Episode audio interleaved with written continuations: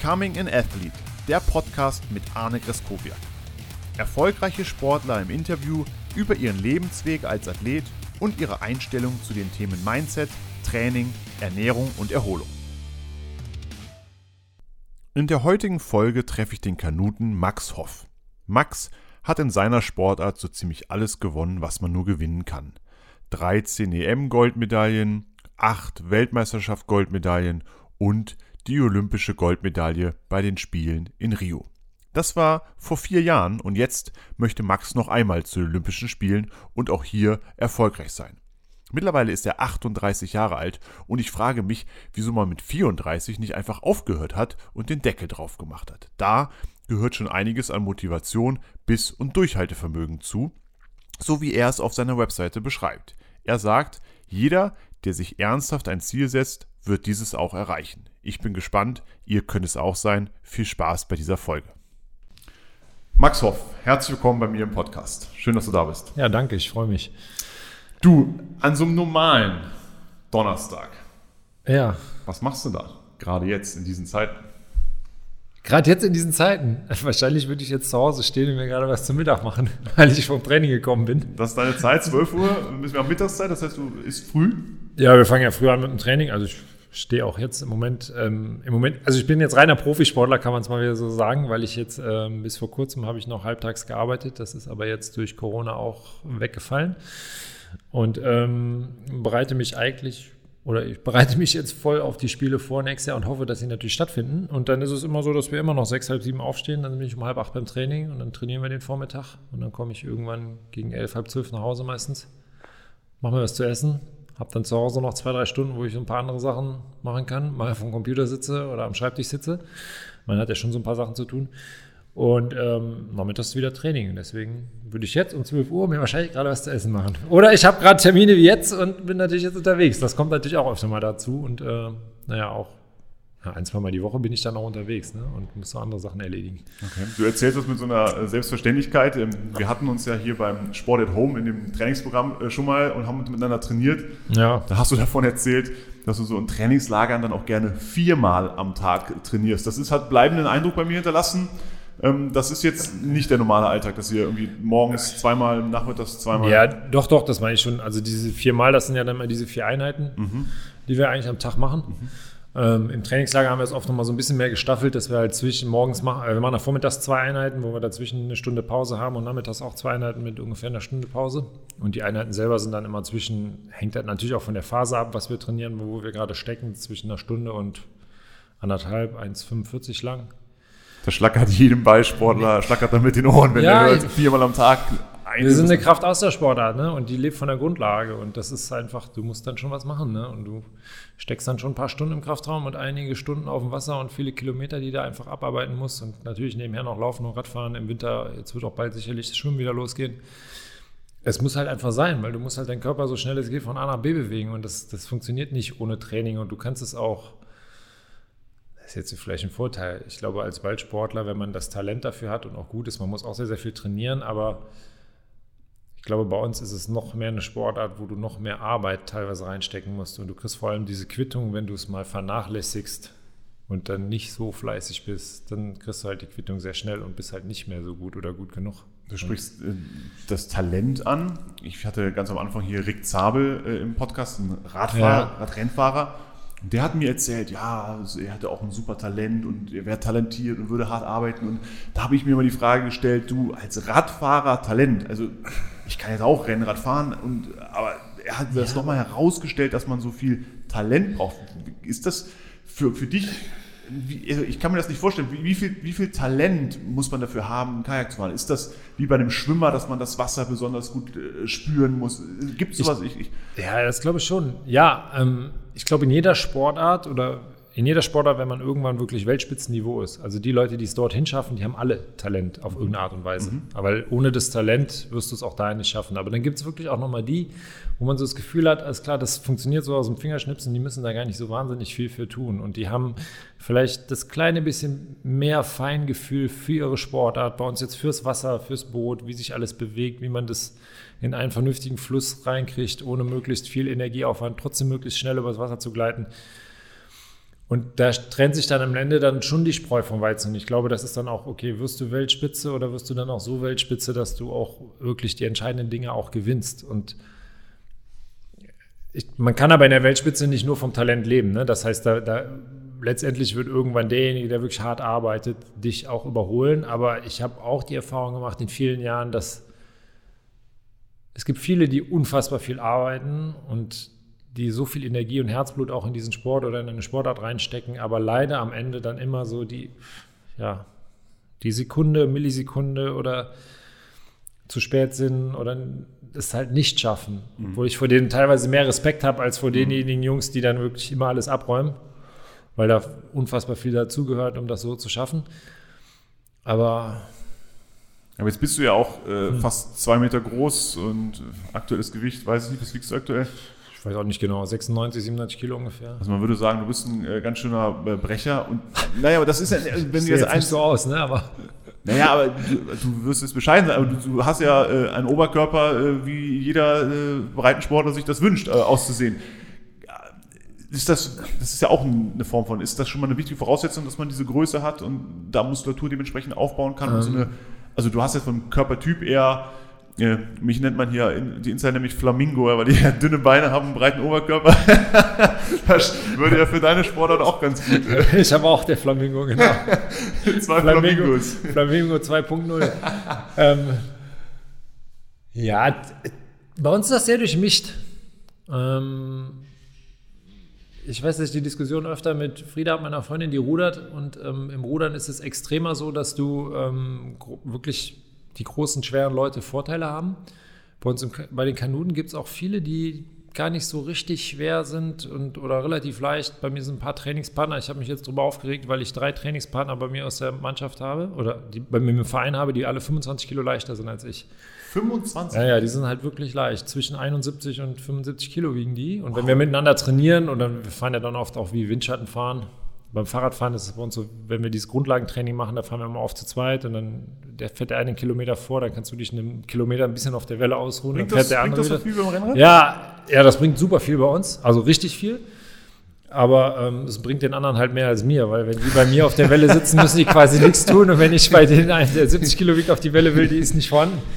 Ähm, ja, aber ich glaube, der Durchschnittskanute ist wiegt schon 85 bis 95 Kilo. Wir sind auf dem Wasser unterwegs, das heißt, wenn man irgendwann, es gibt auch einen Tschechen, der wiegt fast 115, aber ich meine, der Widerstand im Wasser und wenn wir uns da durchziehen, das hm. steigt ja exponentiell und hm. du brauchst dann so viel mehr Kraft und Energie, das Ganze fortzubewegen, dass sich das dann irgendwann nicht mehr so lohnt. Aber wenn du leicht bist, musst du auch nicht so viel ja. vom Fleck bewegen Logisch. und dann, dann brauchst du auch nicht so viel Energie und hm.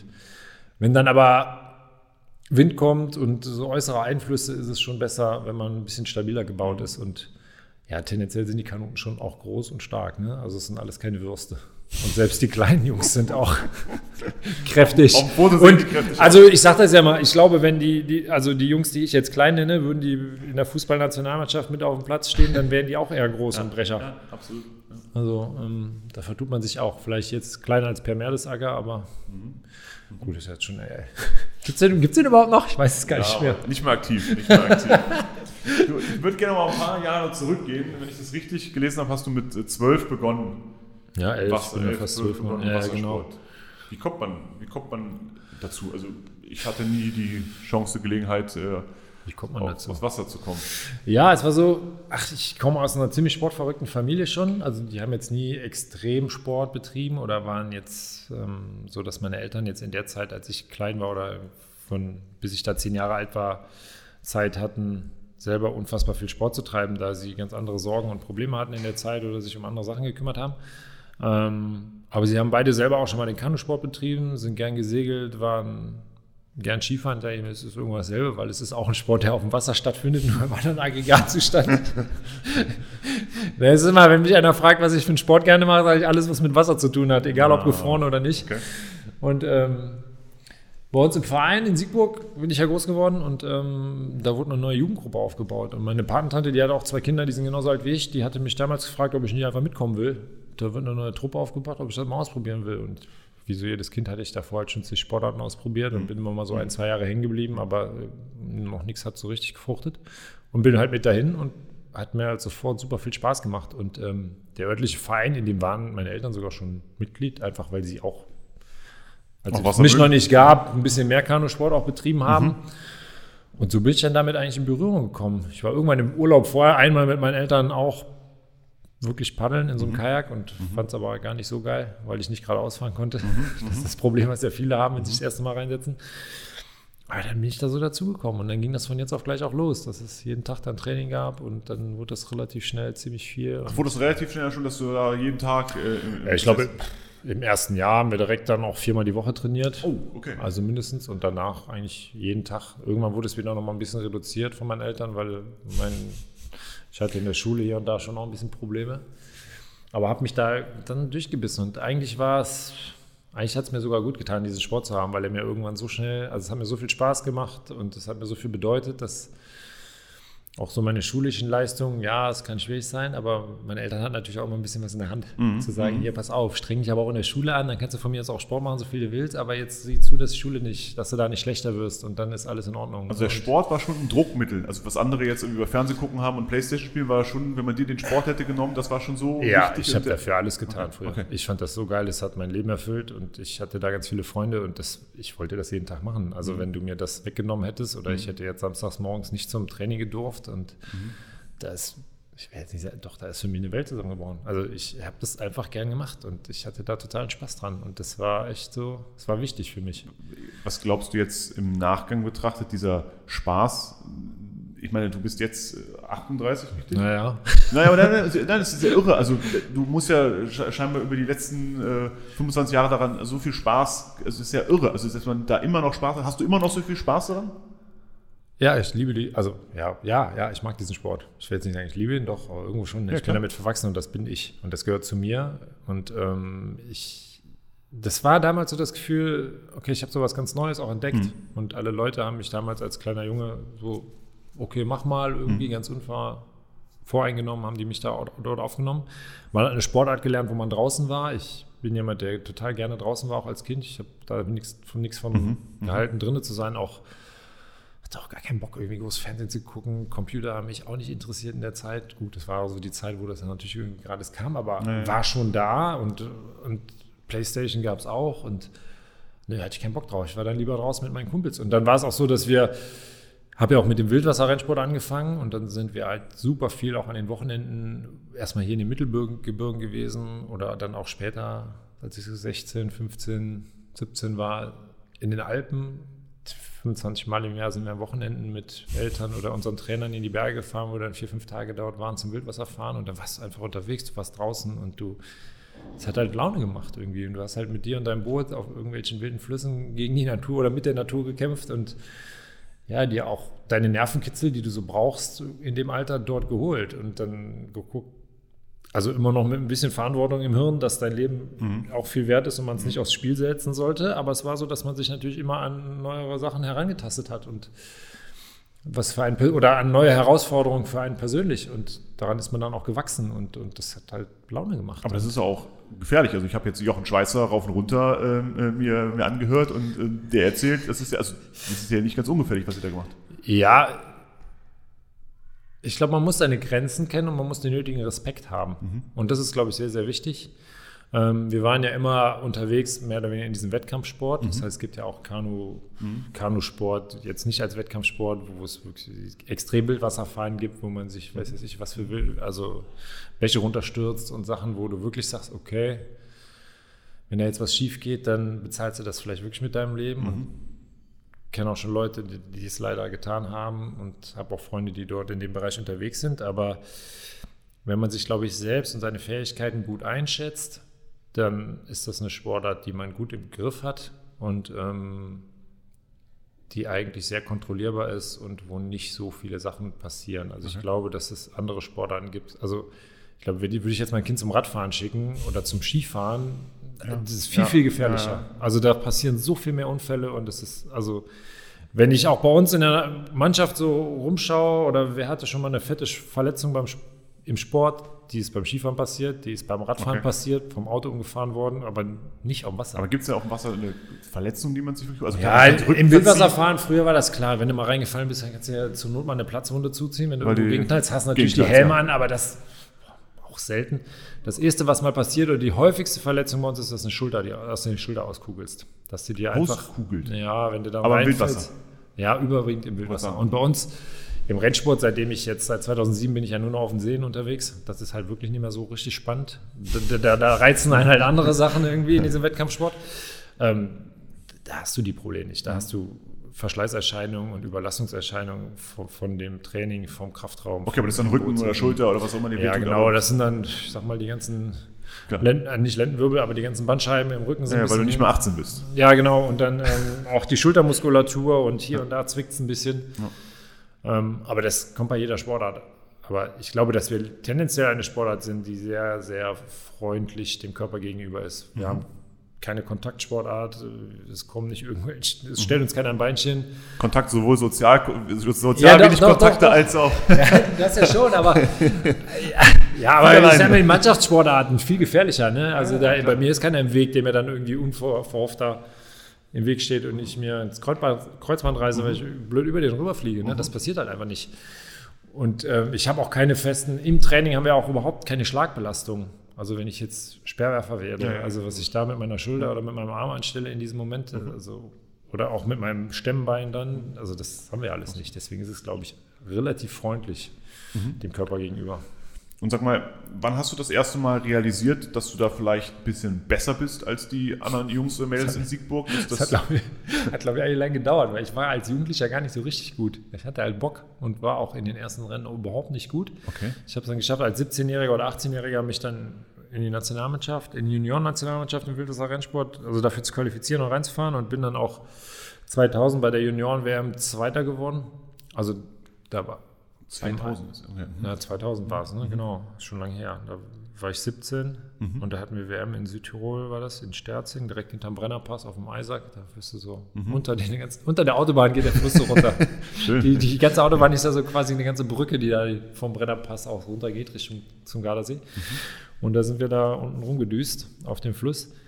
Da bin ich dann Zweiter geworden und da hat man schon gesehen, okay, also auch wenn du bei den Junioren international da mal Zweiter wirst, dann musst du schon irgendwo drauf haben. Und danach habe ich dann die Jahre viel trainiert. Da waren aber kamen vier Jahre, die waren nicht so richtig gut.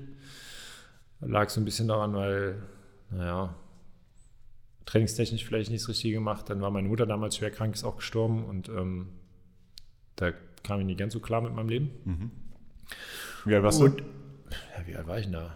20, ne? Okay. Ich- ja, als passiert ist. Direkt nach meinem Abi.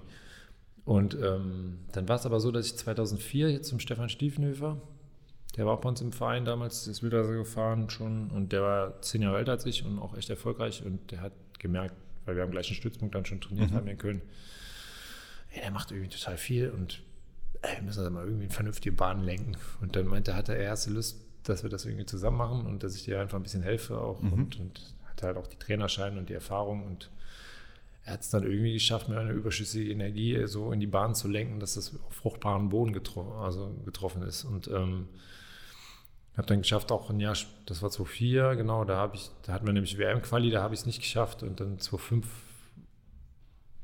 in dem einen Jahr habe ich einen riesen Satz dann gemacht, als ich habe ich ein Jahr mit ihm zusammengearbeitet und ähm, so ein paar andere neue Sportarten im Winter auch kennengelernt und gelernt. Zu, das, also Was? Web, ja, zum Beispiel Schwimmen gelernt und Okay. bin dann relativ schnell, relativ gut im Schwimmen auch geworden. Ja, aber es macht ja auch nicht, also es ist schön, ich bin jetzt Kanute, aber es ist Blödsinn, wenn ich einfach nur paddel. Also, du musst ja auch andere Sportarten machen, um irgendwie ein breiterer Athlet zu werden. Und, Muss man? ähm, ja, schon so ein bisschen. Ne?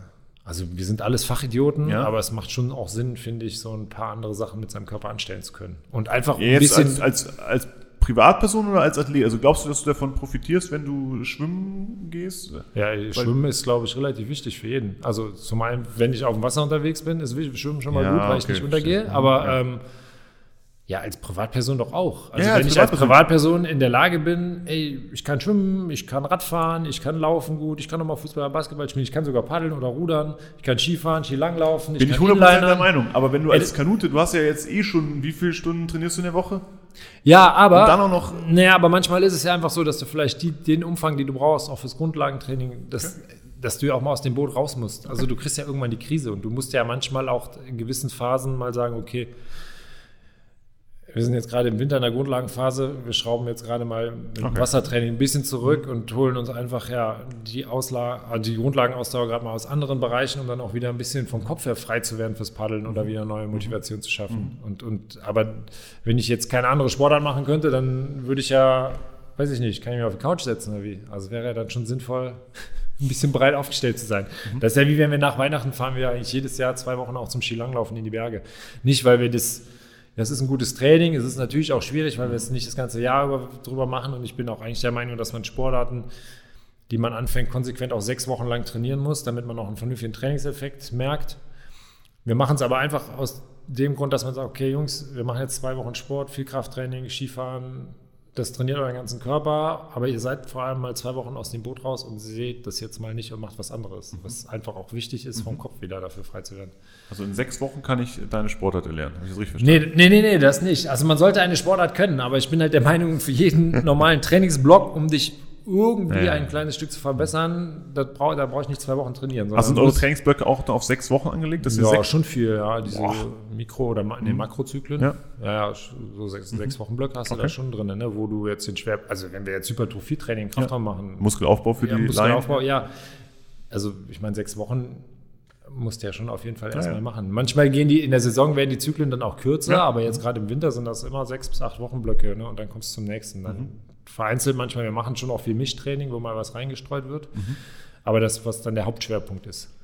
Also gerade dieser Zoom-Block und ja, wenn ich jetzt einen Marathon laufen will oder ich will jetzt besser in irgendwas werden, ey, die Zeit brauche ich. Weißt du, wenn die ersten vier Wochen, wo ich mich damit auseinandersetze, da habe ich erstmal Muskelkater und andere Probleme und dann hat mein Körper sich da irgendwann dran gewöhnt und dann geht es vielleicht einen Schritt nach vorne. Kriegst du noch Muskelkater, ja? Ist das ja, noch, ist ja. so viel. Also ja, kriege ich. Also es gibt bestimmte Übungen, da weiß ich, wenn ich die jetzt mache, dann kriege ich den auch schnell. Und ja, wenn ich jetzt Sportarten mache, die ich nicht so gewohnt bin, dann, dann kriege ich mhm. das auch. Beim, beim Paddeln, dann ist das jetzt, glaube ich, nicht der Muskelkater, den sich so jeder vorstellt, aber ich merke einfach, mein Körper ist dann müde, der funktioniert nicht, mhm. dann kriegst du einfach nicht das bewegt, was du willst. Der tut alles weh. Das ist wahrscheinlich Muskelkater, aber ich kann das jetzt nicht. das ist wahrscheinlich. das ist wahrscheinlich. Ich kann dir das nochmal zeigen, wie das mit dem Muskelkater ist an anderen Stellen, wenn du möchtest. Aber, ja. aber meine Lieblingsübung, die habe ich mir ja bei euch abgeschaut, du hast mir das auch mal erklärt, ist ein Bankziehen mit 100 Wiederholungen. Habe ich das richtig verstanden? ja, Kraftausdauer ziehen, genau. Das machen wir im Winter relativ viel. Also für die, für die Line, man, man liegt, also wie beim Bankdrücken, nur andersrum auf einer Bank und hat ein Gewicht. Wie viel Prozent sieht man denn das? Ist das dein Körpergewicht? Oder ja, wenn du das Körpergewicht schaffst, schon gut, aber es ist eher ein bisschen drunter. Ne? Ein bisschen weniger als das Körpergewicht und dann zieht man das immer zur, zur Brust ran. Ja, 80, 90 Prozent. Und das macht ihr dann 100 Mal? Ja, genau. Dann hast du vier Minuten Zeit, so mit 1000 Meter Strecke und dann sollst du, weiß ich nicht, mit einer 30er Frequenz, also alle zwei Sekunden hebst du das Gewicht hoch und lässt wieder runterfallen. Wir lassen es dann auch fallen, ne? wir ja, halten das nicht komplett fest. Sehr gut das für die Geräuschkulisse. Im, ja, es ist super irgendwie. Also Finden alle gut, dann, ja. brauchst gute Isol Matten darunter und auch der Kasten, wo das Gewicht da drauf fällt, das mhm. sollte, mhm. muss stabil sein. Mhm. Und dann liegst du halt da und ziehst das Ding weg. So, du musst halt in deinen Rhythmus und Flow reinkommen. Und aber spätestens nach 40 Wiederholungen tut es meistens so, du musst dich halt noch 60 durchbeißen. Und das machen wir im Winter schon viel. Und das ist was, das, boah, du baust natürlich tierisch viel Laktat auf und das macht schon gibt ja schon so eine gewisse Laktatresistenz oder einfach mhm. mal, ja, mhm. einfach mal jetzt gegen den Schmerz arbeiten, den ignorieren. Mhm. Du hast mir beim letzten Mal, als wir uns getroffen haben, erzählt, ähm, haben wir über so über Klimmzüge gesprochen, das ist ja für mich dann so die Übung, die wir machen. Das hast du gesagt, du seist nicht so gut nee. in Klimmzügen und hast dann eine Zahl gesagt, die kann ich nicht mal 100% wiedergeben. Es war auf jeden Fall abartig viel äh, für normalsterblichen Menschen. Ja, das war an einem Stück nicht. Also ja, 27 oder sowas. das ist aber jetzt nicht viel, ne? ja, ja, für, aber für einen normalen Menschen, der jetzt nicht. Da müsste ich jetzt auch, boah, jetzt gerade, ich komme jetzt gerade auch aus der Sommerpause so ein bisschen. Verstehe. Müsste jetzt gerade auch wieder erstmal noch ein bisschen üben. Okay. Aber ähm, ja, aber das sind klar natürlich so Sachen. Also man muss natürlich als Sportler da bei uns ganz gut darin sein, seinen Körper von A nach B zu bewegen, in irgendeiner Art und Weise. Und Vor allem zu ziehen, oder? Ja, viel, bei uns viel zu ziehen. Man setzt sehr, sehr viel den Rumpf ein. Also bei uns kommt aber auch, genau, Rumpf, viel kommt auch aus den Beinen. Also alles das, was ich ziehe, muss ich ja mit dem Rumpf halten können, um meinen Boden nach vorne zu beschleunigen. Ähm, ich hätte gesagt, die Beine sind nicht ganz so wichtig, weil die ja. Also ja, wir, doch, wir holen auch viel Kraft aus den Beinen, aber wir müssen jetzt nicht noch Kreuzheben, Beinpresse und solche Sachen trainieren, Mhm. weil die Kraft, die wir im Oberkörper und durch die Mhm. Arme aufbringen, das müssen wir mit den Beinen stabilisieren halten. Mhm. Und der erste Angriff kommt auch aus den Beinen im Boot. Aber der Erfahrung her, es ist, macht eher Sinn, die Beine vom Training her mit viel und schnellen, intensiven Laufeinheiten zu beschäftigen. Mhm. Dann werden die laktatresistent, die werden auch fit, die haben genug Kraft Mhm. Und halten dann auch die Belastung im Boot aus. Weil oft ist es, vor allem diese 500 Meter Rennen oder 1000 Meter Rennen, oft ist es so, dass bei uns die Beine als erstes fest werden oder blau werden, dass Laktat sich drin anstaut in großen Muskelgruppen. Und wenn das passiert, dann kriegen wir eigentlich auch die Koordination über den Rumpf und die Arme nicht mehr hin und dann werden wir auch langsam. Und würden wir jetzt viel Krafttraining für die Beine machen, also ich baue so schnell Muskulatur in den Beinen auf, dann wiege ich ja ratzfatz über 100 Kilo. Also ich habe, dann würde ich sofort 5, 6, 7 Kilo zunehmen und das muss ich ja mitschleppen. Und Das, was also, sich jedermann wünscht, kriegst du einfach hin, Muskulatur aufzubauen. Nein, aber ja, aber ich meine, ich mache ja einfach sehr, sehr viel Krafttraining Mhm. und ich könnte, Wie oft in der Woche? hängt von der Phase ab, aber, Ja, aber so- fünfmal die Woche machen wir Krafttraining. Okay. Ja. Und dann ist es ein bisschen unterschiedlich, wie viel und wie lange. Ja. Aber ähm, ja, sowas schon. Also es ist dann auch manchmal, dass wir sagen, okay, es gibt jetzt drei harte Hypertrophieblöcke Mhm. und dann gibt es natürlich so zweimal dazwischen Körperkraftsachen, wo Mhm. du halt allen möglichen Quatsch damit anstellst, schon mal ein bisschen kraftausdauerlastiger was reingesteuert oder Mhm. manchmal auch je nach Saison dann Schnellkraftsachen oder intramuskuläre Mhm. Koordinationssachen. Ja, es ist unterschiedlich, aber ähm, wenn ich, meine Beine vernachlässige ich ja im, im Kraftraum. Das heißt ja auch, okay, trainier mal vernünftig. Auch, du musst auch viel Beine trainieren, um im Oberkörper viel aufzubauen, weil dadurch auch der Hormonhaushalt im Körper anders wird. Aber das ist immer so dieses, ja, dieses Spiel. Wenn ich dann 103 Kilo wiege und im Boot sitze, dann bringt mir das nichts. Was ist denn, gibt es ein perfektes Gewicht bei dir, wo du Ja, sagst, ich brauche so fühlst du- 95 Kilo. Wenn ich leichter werde, wird es schon schwierig. Mhm. Aber wenn ich 100 Kilo wiege, ist es auch deutlich zu viel. Oder wenn ich im Winter dann, letztes Jahr hatte ich Weihnachten 103 Kilo. Das ist im Winter dann okay, aber in der Wettkampfsaison keine Chance. Mhm. Also man muss sich fünf Kilo mal ins Boot legen. Das ist so, Ja, ja, das bremst so viel, das glaubt man kaum. Aber wenn sie dann raus sind, merkt man, oh, ist echt viel leichter ohne die fünf Kilo. Und, ähm, Geht normalen Menschen auch so. Tut ganz gut, wenn man 5 Kilo abnimmt. ja, fünf Kilo, ja, aber es ist ja jetzt auch nicht so viel. Ja, also, wenn man so wenn- fünf Kilo hat, ja, wenn nimmt- man als Körper, wenn man nur 55 wiegt und hat Ja. dann, ne, und dann sind fünf Kilo viel. Wenn man jetzt 100 Kilo wiegt und hat jetzt fünf Kilo mehr oder weniger, ist jetzt eigentlich auch nicht so Mhm. die Menge. Ähm, Sag mal, dieses, dieses Grundlagentraining, das heißt, du gehst Mhm. dann richtig joggen, also laufen, ist das eine, kannst du das? Also, ist, ja, ich kenne es schon.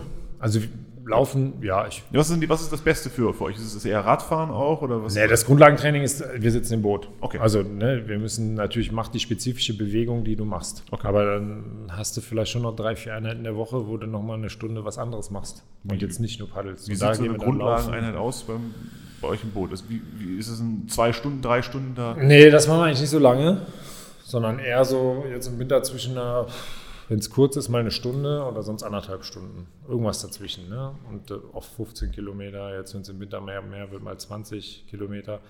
Aber dann auch oft so ein bisschen gebrochen. Das heißt, wir fahren dann so Minutenintervalle, also nicht eine Minute, sondern das ist auch, okay, zwölf mal sechs Minuten mit einer Minute Pause, damit du immer dich wieder auf die sechs Minuten neu konzentrierst, damit du dich wieder zusammenreißt, die Technik stimmt und passt und ist jetzt angenehmer, als würde ich das einfach so wegfahren ohne.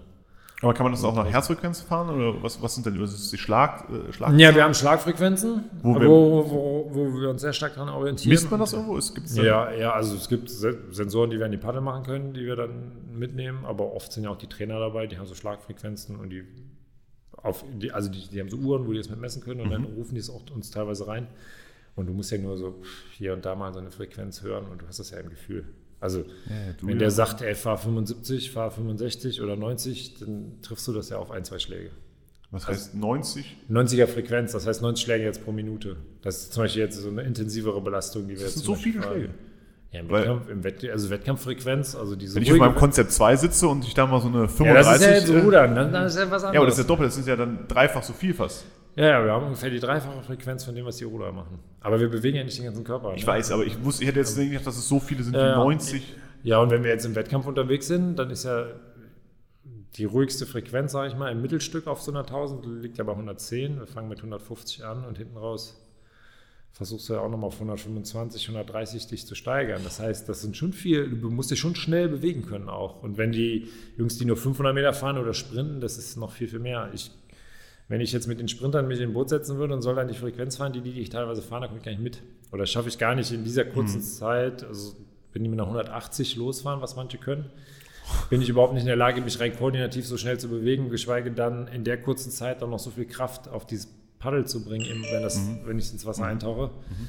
dass ich da einen vernünftigen Vortrieb rauskriege. Mhm. Und ähm, ja, aber im Prinzip, ja, so bewegen wir uns. Wahnsinn. Zügig. Ihr sagst, du hast eine Trainingsgruppe, aber du bist ja auch wahrscheinlich alleine unterwegs und mhm. hast dir in deiner Kölner Zeit äh, wie oft die Erde umquert im Deutzer Hafen? Wie Na, Im Deutzer Hafen habe ich auf jeden Fall einmal schon die Erde um, um, umrundet. ich bin im Moment, glaube ich, so bei 150.000, 160.000 Kilometern, die ich gefahren bin. Und wir, Im Jahr machen wir so, hm, was habe ich letztes Jahr gehabt? Letztes Jahr oder dieses Jahr, diese Saison bin ich, glaube ich, so knapp 7.000 gefahren. Also zwischen 7,5 und 6,5 liege ich immer die ich halt im Boot sitze. Das ist halt wie Joggen. Ne? So, also mhm. ich würde jetzt immer sagen, so weit kommst du, wir sind ungefähr mit dem Tempo unterwegs, wie du jetzt mhm. vorwärts kommst, wenn du läufst. Du hast eben das Wort Krise mal in den Mund genommen und da stelle ich mir jetzt die Frage, wie kriegt man da nicht eine Krise? Weil, naja, das, das ist ja, sorry, aber es ist ja stumpf. Also du sitzt in dem Ding drin und, und das ist ja, was der Ballsportler, der Eishockeyspieler, der, der Handballer liebt. Aber du bist ja, wenn du in dem Ding sitzt und bist nur an Schlagzahlen, äh, Herzfrequenzen und was auch immer. Boah, ja, man? es gibt viele stumpfe Sportarten. Ne? Ja, also und ähm, das, aber letztendlich ist es halt das Ding in den Momenten, dass du dich also auf die Wettkämpfe fokussierst, die dich motivieren. Also erstmal, Paddeln muss dir erstmal Spaß machen, ja. Oder die Sportart, die du betreibst, sollte dir schon mal Spaß machen, mhm. so an und für sich. Dass das Training dann nicht jedes Mal geil ist, ist ja irgendwie ganz normal. Ja, und dann gibt es auch sicherlich genug Momente, wo du einfach mal dein Hirn ausschalten musst und einfach mal machen musst. Also es bringt auch überhaupt nichts in so einer Sportart, Sachen zu hinterfragen groß. Ne? Also es gibt bestimmte Momente, aber das ist ganz, glaube ich, ganz normal im Leben, da muss man einfach Kopf ausmachen und machen. Also da bringt es einfach nichts. Und und dann ist es aber, glaube ich, wichtig, sich einfach ja immer wieder diese Momente vor Augen zu führen und dann darüber zu träumen und nachzudenken, was man schon erreicht hat, was man erreichen will, was die Ziele sind.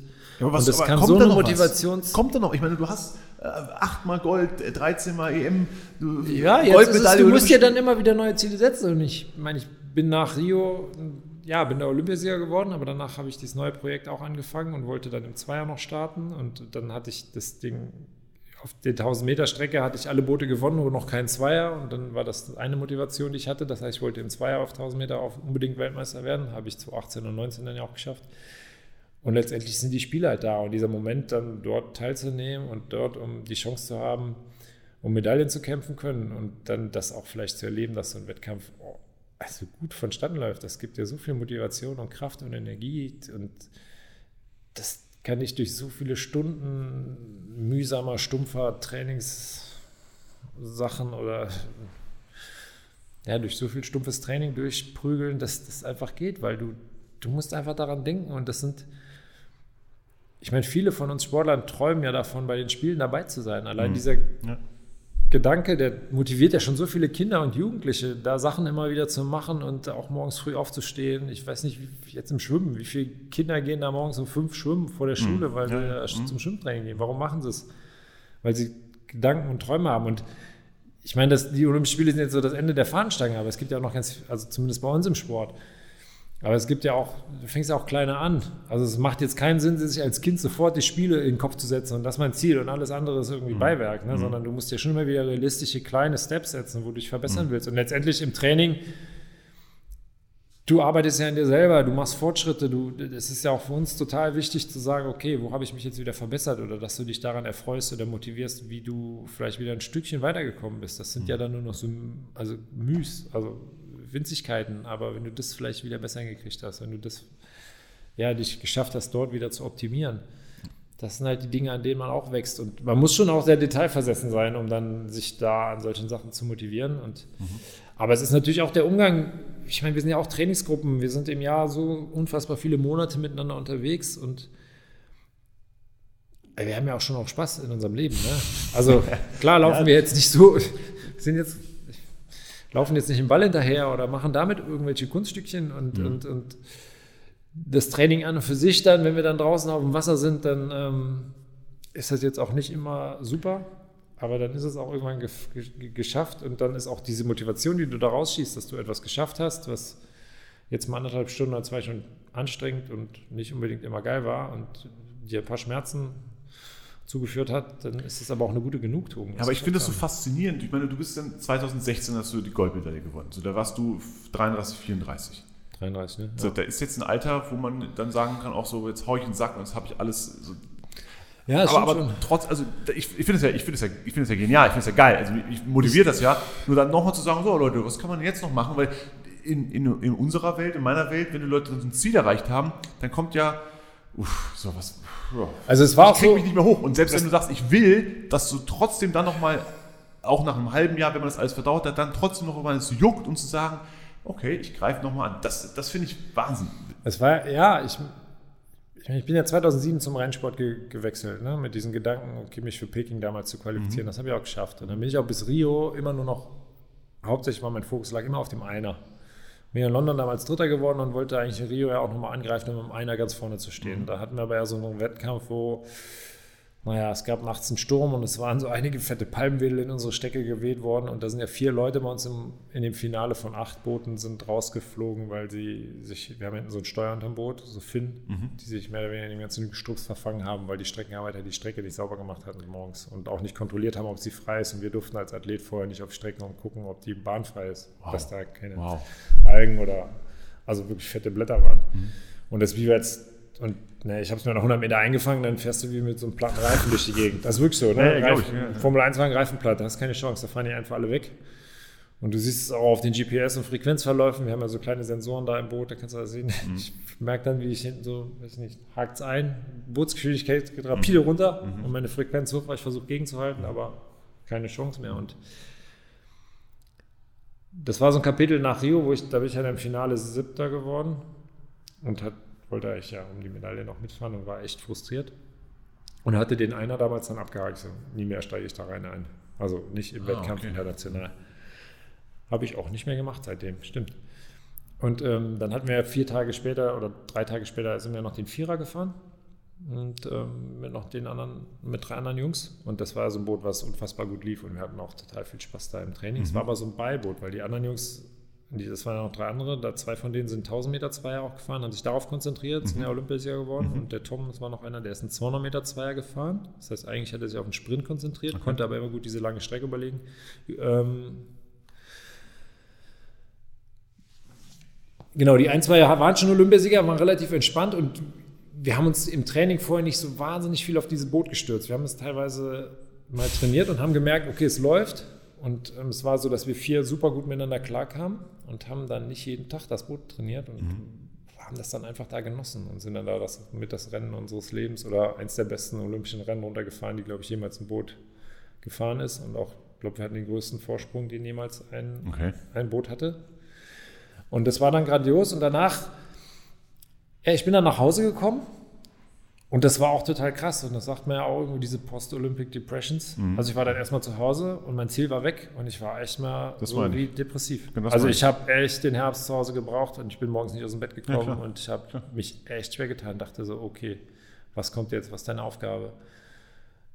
Gehst jetzt, man muss gestehen, ich war mit meinem Studium noch nicht ganz fertig. Mhm. Also ich habe jetzt zwei Studiengänge gemacht, mhm. einmal Biologie studiert und danach noch BWL an der Fernuni und da war ich noch nicht ganz durch.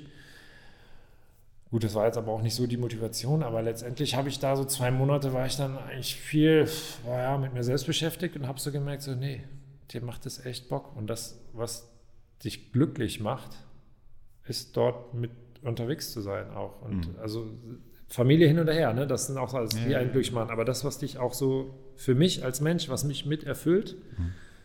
war das, das zu machen. Und dann, naja, wieso nicht? Du bist gut und du, du kannst es noch. Und dann kam dieses Jahr 2017, das war so ein bisschen auf und ab.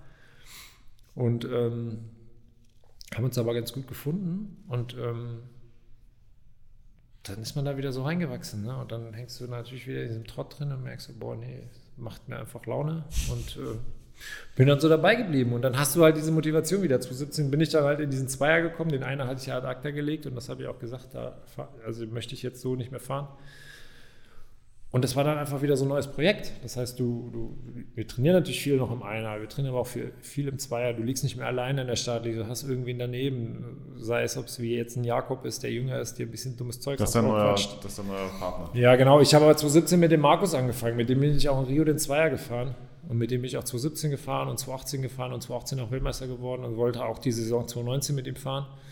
Ähm, er hat aber dann leider auch so schwer, hat er sich verletzt oder im Training irgendwann meinte er, au, jetzt geht nichts mehr und hat dann wie so eine Nervenkanal im Rückenmark, glaube ich, bekommen. Nervenkanalsentzündung im Rückenmark. Also ich, ich, weiß es gar nicht so genau. Auf jeden Fall war es so, dass er jetzt fast seit über, über einem Jahr so wirklich Leistungssport ist da nicht mehr, gerade nicht mehr so richtig dran zu denken. Ne? Und dann, ja, ist natürlich die Frage, wie geht es dann so weiter? Es war dann auch nicht einfach dann also da war ich auch Markus sehr dankbar, der dann gesagt hat, ey Max, ich kann es gerade nicht, such dir wen Neues. Ne? Und jetzt, ich bin ja jetzt, du musst jetzt nicht ewig zu mir halten, mhm. sondern du kannst jetzt auch gucken, dass du wen findest, dass du mhm. weitermachen kannst und erfolgreich bist. Und dann bin ich mit Jakob damals ins Boot gestiegen und Jakob war ja dann 2019, zweites Jahr Leistungsklasse, 19 Jahre alt, der echt gut ist und es hat am Anfang nicht so super harmoniert direkt, aber wir haben uns echt zueinander gefunden mhm. und haben dann auch über die Saison, haben uns dann qualifiziert auch. Wir müssen ja dann so Weltcups fahren, weil du dann später bei der WM, EM okay. und den ganzen Höhepunkten darf ja. noch ein deutsches Boot fahren. Musste halt der Schnellste und der Beste sein und das haben wir alles so durchstanden und, und sind da haben wir zueinander gefunden und sind da echt ein gutes Boot geworden. Ne? Und dann 2000, ja, sind dann 2019 bei der WM, haben wir dann auch echt überlegen, gewonnen und glaube ich. Ist das so ein Weltrekord, Franze? Nee, Weltrekord. Ja. ja, den Weltrekord, den du, glaube ich, im Kopf hast, den bin ich im Einer mal gefahren. Das war 2011 bei einer. Ich dachte, irgendwo im Zweier auch mal nicht. Hat ja keinen Weltrekord mal gefahren? Bei einer, bei einer EM. Aber wir sind jetzt dieses Jahr nochmal also dann kam ja Corona dieses Jahr und mhm. wir hatten ja nichts zu tun. Dann haben die Trainer sich aber ja überlegt, so wir müssen ja trotzdem weiter trainieren. Und das war aber auch ganz wichtig, finde ich, auch in dieser Saison. Wir haben diesen normalen Rhythmus in der Saison beibehalten, obwohl es keine Wettkämpfe gab, okay. haben wir die Wettkämpfe Gut. intern angelegt. Mhm. Und wir haben in Deutschland so eine hohe Konkurrenz, dass du, du willst natürlich immer vorne sein, hast keinen Bock, dich zu blamieren. Mhm. Und sind dann im Zweier auch gegeneinander gefahren und äh, bei einem Ding in Duisburg waren wir dann auch, weiß nicht, halbe Sekunde langsamer als der eigentliche Weltrekord in 2 ist. Das heißt, die Leistung, die wir so gebracht haben, war dann dies Jahr auch da. Ne? Und mhm. das ist ein Boot mit Potenzial und da halten wir dran fest und arbeiten da hart und das motiviert dich natürlich auch. Und ja, das ist das, wofür wir gerade arbeiten, dass wir das vielleicht nächstes Jahr dann nochmal auch international beweisen können und zeigen können. Und mit einem hoffentlich Happy End für uns alle. Ja, du sagst immer so, so beiläufig, ja, wir wollen uns nicht blamieren und ja, will man natürlich der Beste sein und so ist das nicht ein unglaublicher Druck auch? Also, weil ja, ich meine, also alle wollen dich doch jagen. Also ich würde dich jagen wollen. Ich sage, der alte hofft, es gibt es doch nicht, dass der immer noch da vorne mitfährt. Ja, das können sie ja machen und es wird auch schwieriger. Und das habe ich aber auch zu vielen gesagt, das erste Mal Weltmeister werden oder das erste Mal Olympiasieger ja. oder ich sage jetzt mal das erste Mal Weltmeister, ja. das ist echt nicht so schwer, weil du bist, voll, ich bin das ja 2009 das erste Mal dann geworden, zumindest im Rennsport. Da bist du halt voll du bist ja auf dem aufsteigenden Ast, du willst jeden jagen und du willst, du wirst nur noch besser. Und du denkst auch gar nicht so viel nach. Du machst einfach, du machst einfach ein bisschen wie so ein Getriebener. Und mhm. danach irgendwann kommen ja die Zeiten, wo, okay, dann hast du das Höchste eigentlich erreicht. Und dann ist aber das Problem, also wenn du noch nicht Weltmeister geworden bist oder da ganz oben warst, dann bist du ja auch mit dem dritten Platz, mit dem zweiten, mit dem vierten. Das sind ja alles, können ja alles Fortschritte sein. Du kannst ja damit zufrieden sein. Ne? Ja. Und ähm, nachher bist du an diesem Punkt, wo du sagst, okay, du hast alles gewonnen, dann willst du da vorne bleiben, dann willst du nicht mehr verlieren. Und dann, wenn du dann hast du, weiß ich nicht, drei Weltcups gewonnen, dann wirst du einmal Dritter, dann ist das schon eine Niederlage für dich. Dann bist du zweimal hintereinander Weltmeister geworden in der Disziplin, dann beim dritten Jahr klappt es halt nicht. Und dann bist du, weil du Zweiter bist und bist Vierter, du bist trotzdem Weltspitze, aber es hat halt nicht geklappt. Da waren jetzt ein paar andere einfach besser. Mhm. Und dann ist es für dich schon wieder eine Niederlage. Und dann damit umzugehen, das ist eigentlich schon schwieriger. Aber letztendlich muss ich gestehen, dass jede Niederlage eigentlich wichtiger war als irgendein Sieg. Und du kannst nicht oder die wenigsten schaffen es, durch ihre Karrieren zu gehen und immer nur erfolgreich zu sein. Und gerade aus diesen Niederlagen lernst du so viel über deinen Körper, über das, was du falsch gemacht hast, das, was du verbessern musst, das, was du vielleicht verändern musst. Und du wirst ja auch nicht fünf Jahre lang immer dasselbe trainieren können und immer gleich erfolgreich sein. Also die Gegner passen sich an dich an, dein Körper passt sich an. Der, also du musst ihm ja immer wieder was Neues Futter, also neues Futter vorwerfen, mhm. damit er sich weiterentwickelt. Und ich habe immer aus den Niederlagen viel, viel mehr mitgenommen als aus jedem Sieg. Und du hast dich nämlich angefangen, wirklich das zu hinterfragen und nochmal zu analysieren und bin immer stärker geworden dadurch.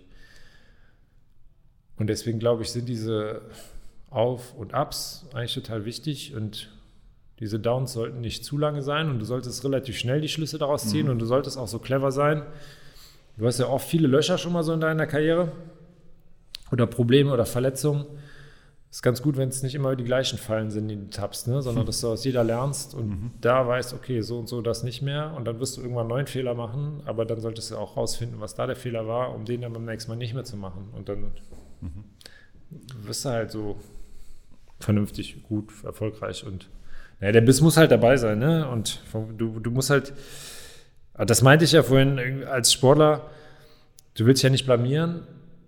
Also du, du jeder von uns, du musst ja so einen gesunden oder so einen, naja, gesund weiß ich nicht, ob es gesund ist, aber schon so einen krankhaften Ehrgeiz haben, zu sagen, ich will einfach der Beste sein und das, dieses Gefühl, nicht der Beste zu sein, fuckt dich so ab, mhm. dass du einfach alles dafür gibst, vorne zu sein, weil du das Gefühl nicht haben willst. Mhm.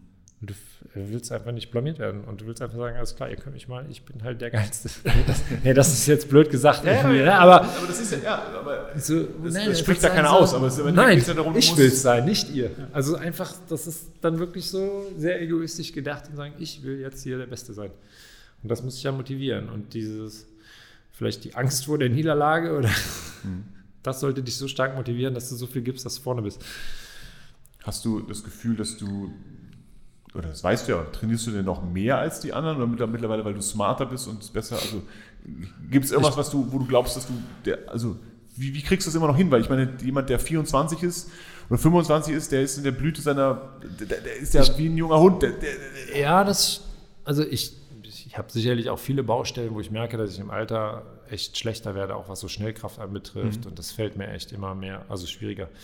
Und ich kann auch nicht mehr so, mit 24, finde ich, hat man noch nicht mal unbedingt die meisten Trainingsbelastungen weggesteckt. Also das höchste, den höchsten Umfang konnte ich eigentlich mit Ende 20, Anfang 30 wegstecken. Mhm. Aber so seit drei, vier Jahren merke ich schon, ich muss in diesen Hochbelastungswochen aufpassen, dass ich die nötige Regeneration kriege, mhm. dass ich mich vernünftig ernähre, mhm. dass ich die Energie reinkriege, die ich mhm. brauche. Das ist ein A und O. Und das ist auch bei vielen, glaube ich, in den jungen Jahren, die sich da nicht ganz so viele Gedanken drüber machen, wie sie sich so ernähren. Mit Anfang 20 ist man eh noch unzerstörbar dass die kriegen dann immer oft dann die Quittung und halten auch so Wochen oder mhm. harte Trainingswochen nicht mhm. durch, weil einfach nicht die Energie reinkommt. Mhm. Und ähm, ja, sie vielleicht dann auch ja nicht mit ganz so einem Bewusstsein auf ihren Körper achten oder hören oder auf die internen Zeichen hören, wie manch einer, der älter ist. Aber ich war schon immer jemand, der sehr, sehr trainingsfleißig war.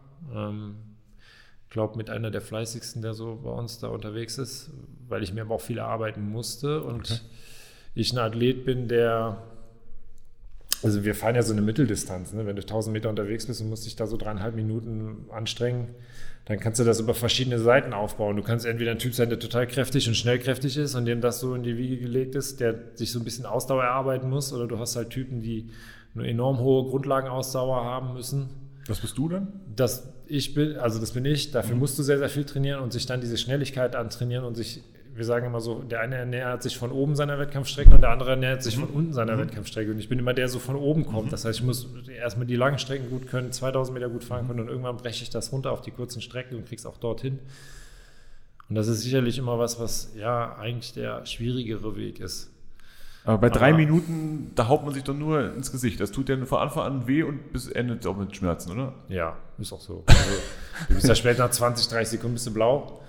Aber du musst es ja trotzdem schaffen. Immer noch. Also das ist immer noch, das fühlt sich immer noch so an wie bei dir nach 30 Sekunden, wie es sich anfühlt. Ja, das ist teilweise im Alter sogar noch schlimmer. Und dann ist es eher so, dass, dass, dass du dann auch da anfängst, drüber nachzudenken, ey, will ich das noch mit dem Schmerz oder nicht? Und das ist so, ja, du merkst da nichts. Du musst natürlich da in so einen Flow in der Mitte reinkommen und dich in Anführungsstrichen auch mal ausruhen in der Mitte auf 400 Metern, damit du hinten nochmal Gas, Gas geben kannst. Und, aber da muss man schon lernen, sich ganz genau einzuschätzen und ich habe auch mal gesagt, manchmal, wenn sich so einer fühlt, also wie fühlt sich denn das so an? Das ist schwer, glaube ich. Ja, doch, es ist ja so, du rennst, doch, doch, ich, ich bin ja jetzt großer Konzept äh, 2 Ruderer hier auf meinem Home-Ecometer, kann das also ein bisschen, glaube ich, fühlen, so, ne? aber das ist ja so, als würdest du 800 Meter, also zweimal um den Sportplatz, volle Lotte rennen. Ja, ja, ja, ist so. Ne? Und Ja, ich also sage auch mal, mein, komplett der, der, der, der Rückenschmerz oder so, wenn mir einer jetzt ein Messer in den Rücken stecken würde und ich bin da voll in der Belastung gefühlt, dann merke ich das auch nicht. Also würde ich wahrscheinlich merken, aber die Schmerzen sind ja auch nicht, glaube ich, auch nicht schlimmer. Und das musst du einfach wegignorieren und sagen, alles klar, das ist gleich vorbei und du musst da durch. Und dein, dein Wille muss halt so groß sein, das jetzt zu können und das jetzt zu machen und jetzt aber das, das, das Gefühl her auch, wenn dein Körper voll austrainiert ist und in der Lage ist, diese, diese, diese Leistung zu erbringen und auch diese Schmerzen zu ignorieren und auch wenn, der, wenn du eigentlich sagst, boah, es geht nicht mehr und die Muskeln sind müde, aber trotzdem weiterzumachen und sie es schaffen, trotz dem hohen Laktat und äh, dass sie eigentlich leer sind, wie so im Flow weiter zu funktionieren und zu arbeiten, das ist natürlich auch ein Ge- Gefühl, was total geil ist. Aber das ist ein Gefühl, da kommst du nur rein, wenn du so austrainiert bist. Ich könnte da jetzt im Moment oder jetzt im Winter komme ich da gar nicht rein, weil ich nicht in der Lage bin, meinen Körper in diese Sphären reinzubringen. Aber wenn du dann irgendwann wirklich topfit bist und da ewig drauf hintrainiert hast, dann das Letzte da aus dir rauszuholen und zu sagen, okay, der Körper hat gerade alles gegeben und er hat sich zu 100% nur noch auf diese eine Sache konzentriert und alles andere war ihm egal das ist halt dann irgendwie das geile Gefühl, nach dem du suchst. Und das ist, es ist, glaube ich, man muss es, glaube ich, erleben. Also es ist schwer zu beschreiben, was man dort fühlt, aber du strebst ja nach Perfektion und wenn du merkst, alles klar, der Körper hat sich irgendwie perfekt darauf adaptiert, um genau das Ding jetzt gerade die dreieinhalb Minuten zu machen und hatte sonst keine einzige andere Aufgabe. Und wenn er das dann hinkriegt, auch von den Gedanken her, vom Kopf her, von von, allem halt, ne? Und das ist dann schon, ja, das macht, vielleicht macht sich auch so ein bisschen süchtig nach dem, dass du es wieder erleben willst, ne? Wie viele perfekte Rennen hattest du schon in deinem Leben? Boah, das kann ich gar nicht sagen. Ich hatte, glaube ich, ich hatte noch nie das zu 100% perfekte, aber ähm, also es gibt an jedem, selbst an denen, wo ich Weltrekord gefahren bin, wo ich sage, ah, hier und da hätte man vielleicht noch ein bisschen was verbessern können. Aber es waren schon einige dabei, wo ich sage, okay, Jungs, macht mal so, ist schon nicht so schlecht oder so. Oder wo ich sage, okay, da kann ich mir jetzt auch selber auf die Schulter klopfen. Naja, da gibt es schon ein paar und ähm, ja, Da bist du auch zufrieden dann. ja, es gibt bestimmt auch so 30 Wettkämpfe, wo ich sage, okay, da kann ich gut mit leben und gut einschlafen gehen. Aber ich bin ein sehr selbstkritischer Mensch, also ich kann schon sehr gute Dinge ableisten und trotzdem unzufrieden sein, ne? weil ich dann, aber das ist auch so das Entscheidende, glaube ich. Also man muss auch irgendwo mal zufrieden sein, aber ich suche dann halt trotzdem noch das Salz in der Suppe. Ich sage immer ist glücklich, aber niemals zufrieden. ja, oder ich kann glücklich damit sein, aber noch nicht zu 100% zufrieden. Ja, ja, das passt eigentlich ganz gut. Und äh, sobald du, wenn du, wenn sich diese Zufriedenheit einstellt und dann irgendwann Gleichgültigkeit und das, dann entwickelt das, das, was ich gesagt habe, ne? Diese Niederlagen brauchst du auch nochmal, um zu, zu sehen, okay, um dann weiterzuschauen. Und gute Sportler macht es dann auch aus, selbst in den perfekten Dingern, selbst wenn sie vorne sind, weiter zu suchen, zu machen und zu tun und sich dort einfach zu entwickeln, um nicht auf der Stelle zu bleiben. Ne? Wenn du vorne bist, musst du dich trotzdem weiterentwickeln, weil die anderen kommen von hinten. Du schreibst auf deiner Webseite, jeder, der sich ernsthaft ein Ziel setzt, wird es auch erreichen. Ja, das war früher schon immer so mein Motto und es ist, glaube ich, auch jetzt so. Und ich glaube, dass man wird vielleicht jetzt nicht alles schaffen, ne? Also das nicht. Ja, aber es ernsthaft muss- würde ich auch in Klammern ist- realistisch. Also das ist ja, Ja, es muss ein ernsthaft realistisches Ziel sein. Ne? Also wenn ich mir jetzt ein Ziel setzen würde, ich werde, also ich, weil ich das jetzt will, ich werde jetzt Fußballweltmeister, dann wird das nichts mehr. Also das ist einfach so. Und genau, ich werde jetzt auch kein zweites Amazon mehr bauen, auch wenn ich mir so in den Kopf setze. Ähm, aber ich glaube, wenn man sich einer Sache zu 100% verschreibt und auch keine Ausreden mehr dafür findet, warum es vielleicht nicht klappen kann und auch nicht zurückschreckt, wenn Niederlagen sind oder andere Leute einem erzählen, nee, das wird nichts und lass die Finger davon.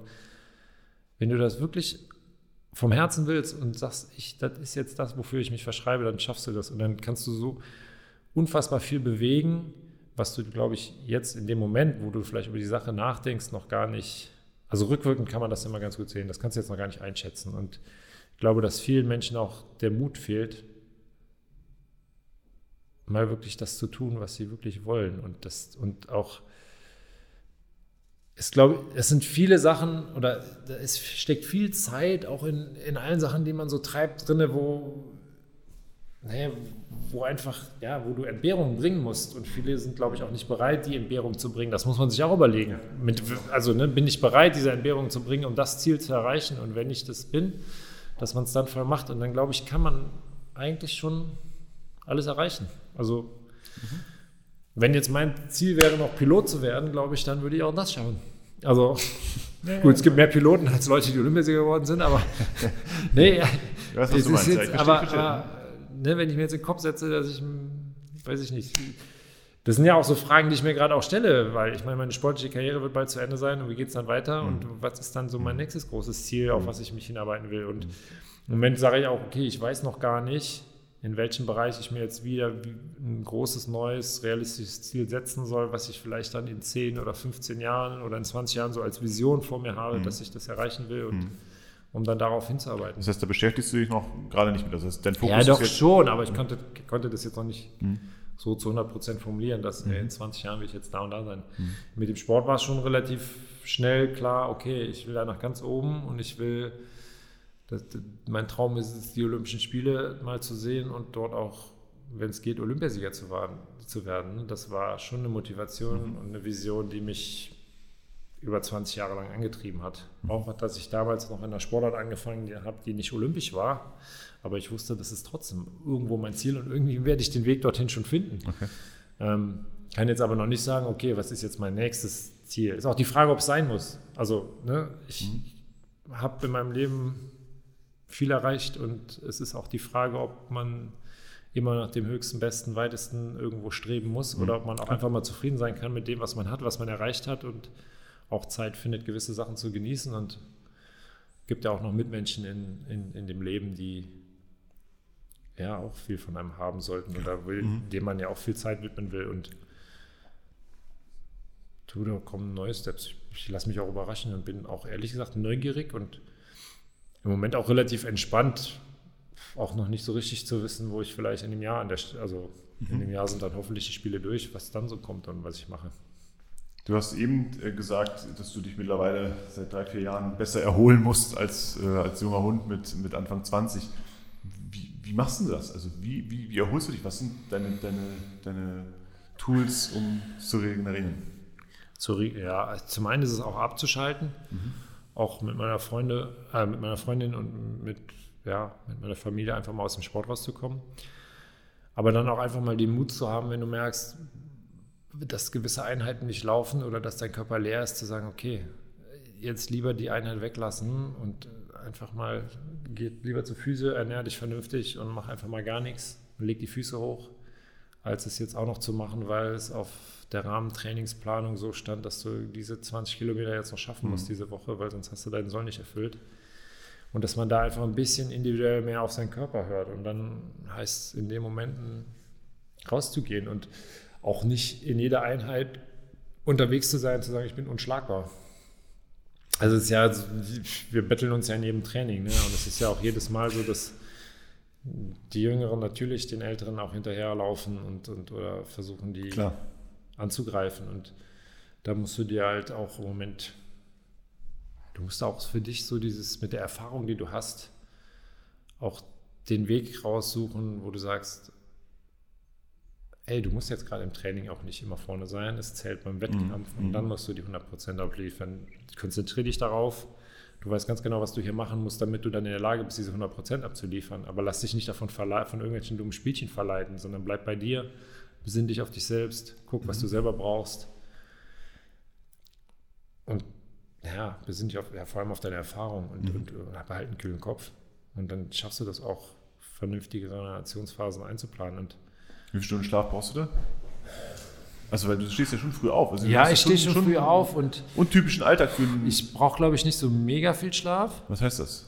Aber es, mir tut es schon gut, wenn ich jetzt auch sieben oder acht Stunden schlafe. Ne? Mhm. Also, also das merke ich schon. Und ich habe ja, muss ja gestehen, bis vor kurzem auch noch eine halbe Stelle gehabt bei Automol und dort gearbeitet. Und ähm, da habe ich aber schon in der Zeit gemerkt, wenn ich dann wirklich um halb sechs raus bin zum Training, zur Arbeit, wieder zum Training, wieder nach Hause und dann so abends um halb neun, okay, jetzt kann ich hinsetzen da habe ich gemerkt, das, ist, das war dann schon zu viel. Das habe ich auch einfach gemerkt, da ist meine sportliche Leistung einfach nicht so gut. Mhm. Und dann brauchte ich auch zum Beispiel dann innerhalb von der Woche, wenn ich im Trainingslager, wo ich mittags noch mal eine Zeit hatte, mich zwei Stunden hinzusetzen und einmal mhm. auszuruhen, da war ich innerhalb, bin ich innerhalb von der Woche so viel besser geworden.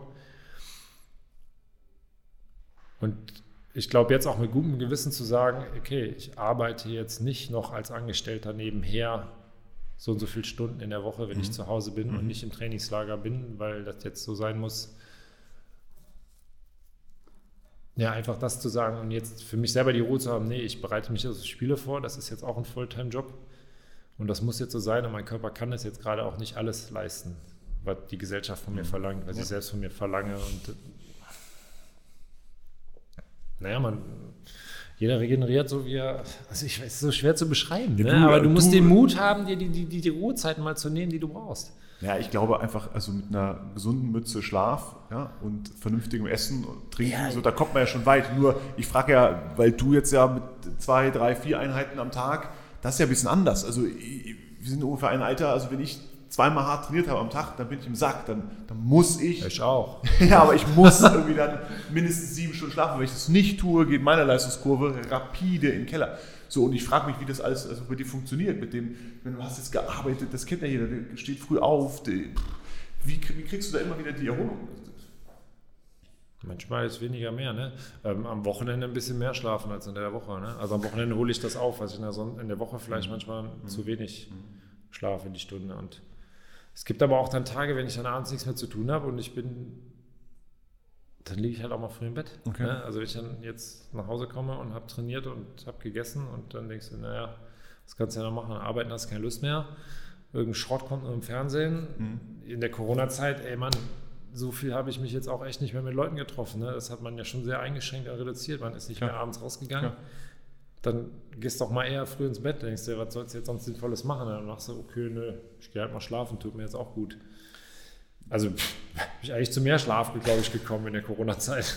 Du hast eben auch mal gesagt, dass du auf deine Ernährung achten musst, auch dass du A reinbekommst, die Energie, aber B Hast du dann eine bestimmte Lebensform, eine bestimmte Diätweise, wie du dich ernährst? Ja, ich habe das hier und da mal ausprobiert und ich habe auch mal, muss ich auch gestehen, mal versucht, mich ein bisschen mehr vegan zu ernähren, aber da habe ich, kriege ich nicht hin. Also das, da habe ich für mich jetzt noch keinen Weg gefunden, wo ich sage, ey, da müsste ich so Unmengen viel Kalorien in mich, oder Nahrung in mich reinstecken, um die Kalorien zu bekommen, die ich so brauche. Aber ich versuche einfach gesund und vollwertig zu leben, ne? dass ich, ich koche mir frisch, ich esse kann nicht unbedingt. Du kochst selber? Ja, ich koche selber, dass ich jetzt nicht unbedingt Fertigprodukte esse und ähm,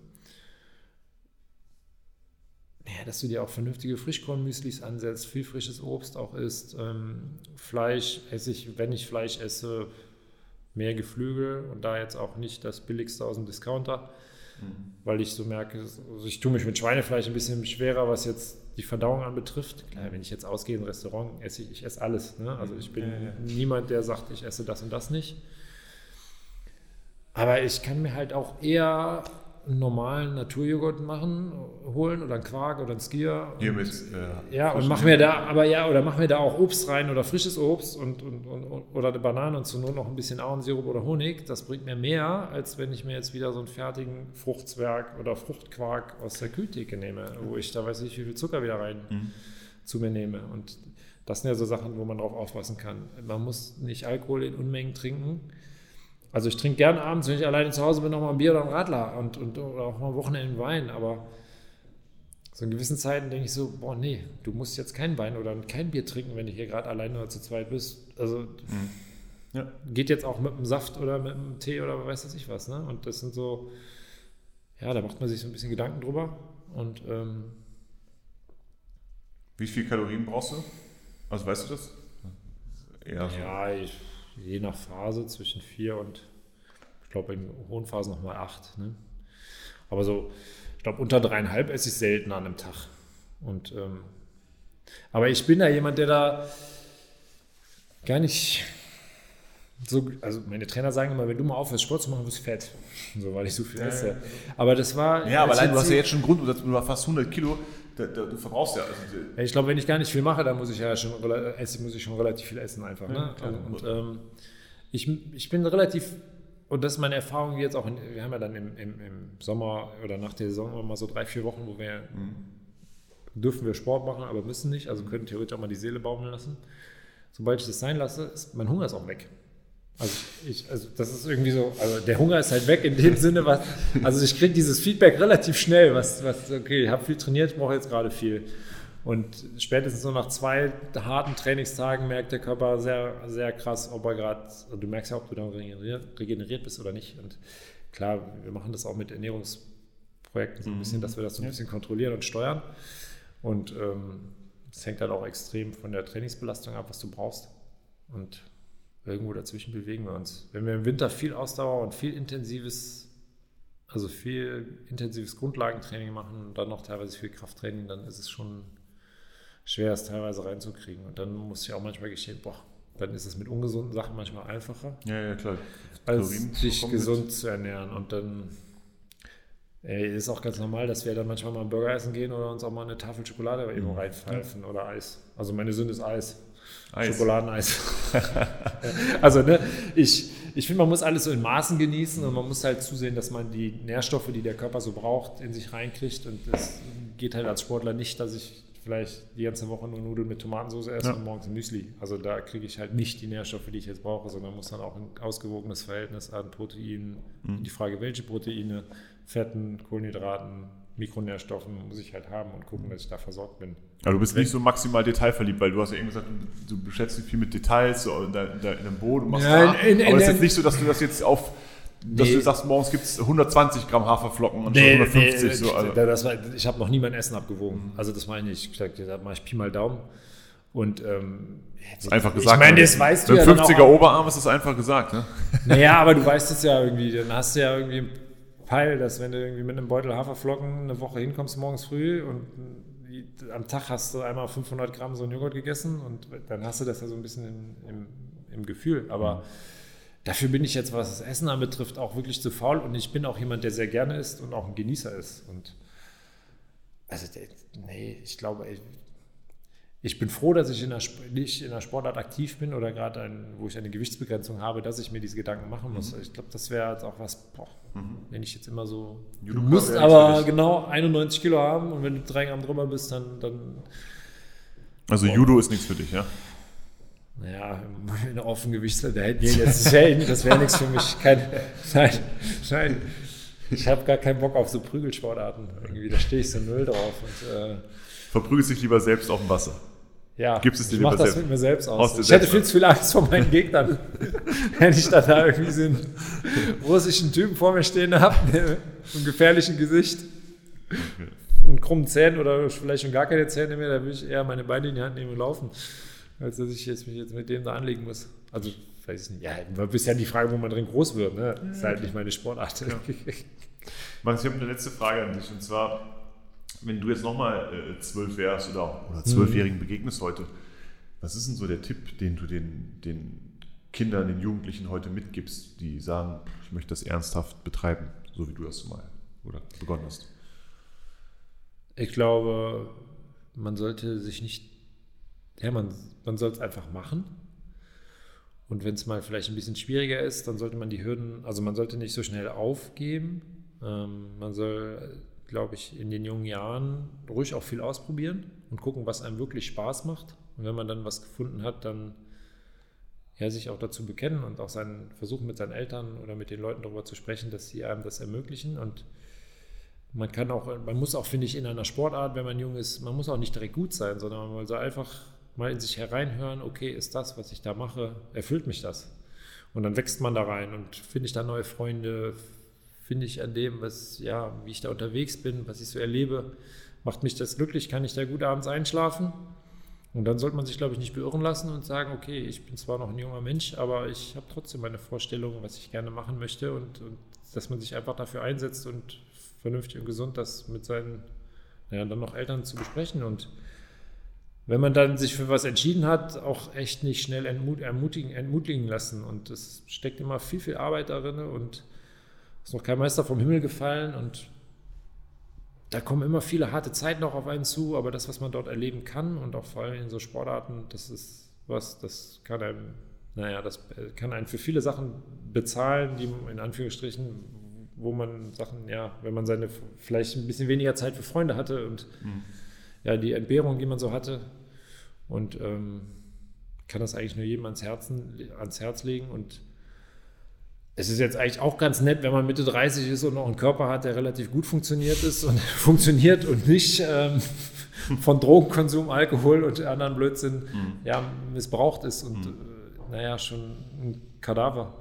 Also ich bin gesund und munter und Sport hält gesund und es ist, glaube ich, total wichtig, auch Sport zu treiben, um auch, was das andere Leben, selbst wenn es dann später nicht Leistungssport ist, mhm. auf dem Niveau, aber dass man auch naja, beruflich weiterkommt und sein Leben in den Griff kriegt. Man lernt sehr viel, soziale Interaktion mhm. ist wichtig, mhm. mit, mit Menschen umzugehen, manchmal ein bisschen entspannter zu sein, sich vielleicht nicht über alles immer so aufzuregen, Aggressionen loszuwerden. Mhm. Ja, es sind so viele Faktoren, was der Sport, Sport verbindet. Du, es gibt keine Grenzen zwischen Ländern. Also ähm, du wirst weltoffen. Scheißegal, wo die Leute herkommen, wie die aussehen, was die, an was die glauben, wie die Ja, ist das so, oder? Wo die geboren sind, das interessiert alles nicht. Das ist auch alles irrelevant, ne? sondern man macht dann Sport zusammen und ja, lernt viel über die Welt kennen. Super. Ja. Max, vielen, vielen Dank, dass du da warst. Danke für deine ja, Zeit. Ich drücke dir die Daumen für deine sportlichen Ziele. ja, danke sehr, hat mir Spaß gemacht. Danke. Mach's gut.